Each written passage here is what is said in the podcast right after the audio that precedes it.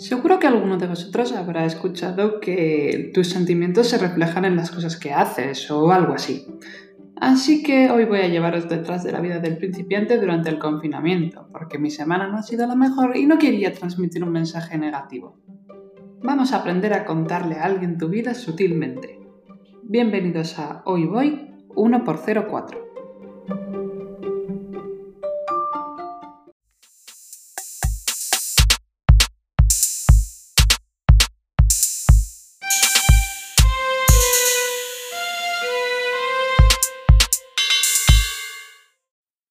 A ver, antes de que digáis qué aburrimiento, ¿por qué tengo que escuchar yo esto?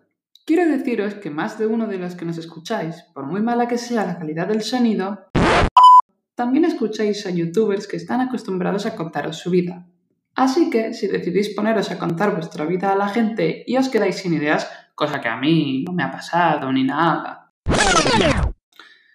Aquí va la guía para contar cosas aburridas para atraer a la gente.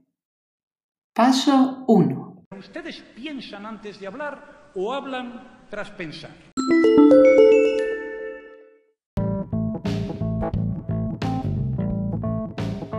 Se puede decir más claro, pero no más alto. Piensa antes de hablar.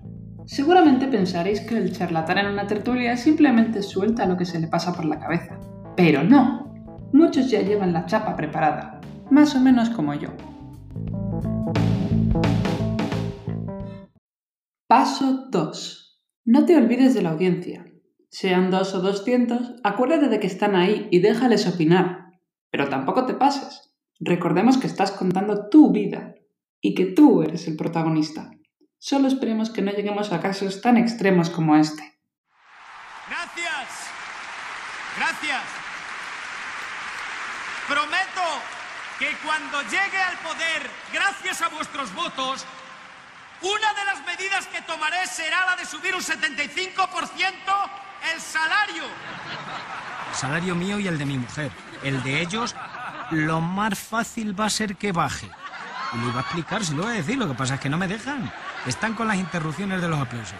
Me dejan, luego dicen, no, es que mienten, no, es que no dejáis hablar.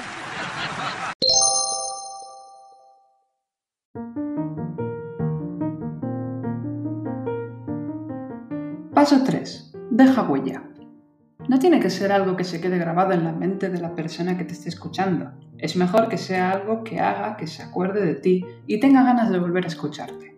Eso es lo que deseamos de vosotros, que este episodio, que está escrito y producido por Tomás Cifrián, haya sido lo suficientemente bueno como para que sigáis con nosotros hasta el siguiente. Gracias por escucharnos.